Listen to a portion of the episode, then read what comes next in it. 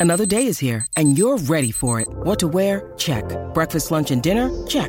Planning for what's next and how to save for it? That's where Bank of America can help. For your financial to dos, Bank of America has experts ready to help get you closer to your goals. Get started at one of our local financial centers or 24-7 in our mobile banking app. Find a location near you at bankofamerica.com slash talk to us. What would you like the power to do? Mobile banking requires downloading the app and is only available for select devices. Message and data rates may apply. Bank of America and a member FDIC. Pero le encanta hablar de deportes como a tus tías de política. El Quickie Deportivo. El Quickie Deportivo en WhatsApp.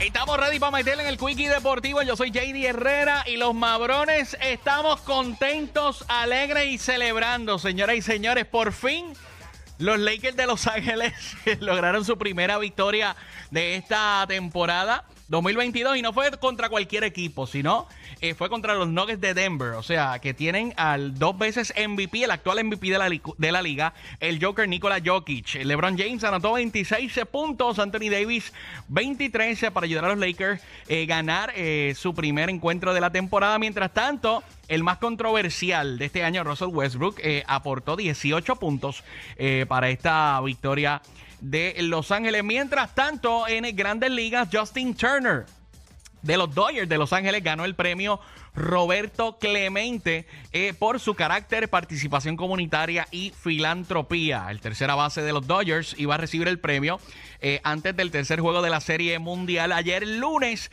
eh, dos años después que la oficina del comisionado lo criticara por violar los protocolos del COVID al celebrar con sus compañeros después del juego 6 eh, y ganar la Serie Mundial. Turner de 37 años fue nominado para el premio por quinta vez este año y se lo llevó. Y hablando de la Serie Mundial, eh, se pospuso debido a las condiciones del tiempo el tercer juego eh, de la Serie Mundial por las malas condiciones eh, del tiempo. que se debió celebrar anoche en el Citizens, Citizens Bank Park de Filadelfia entre los Phillies y los Astros de Houston.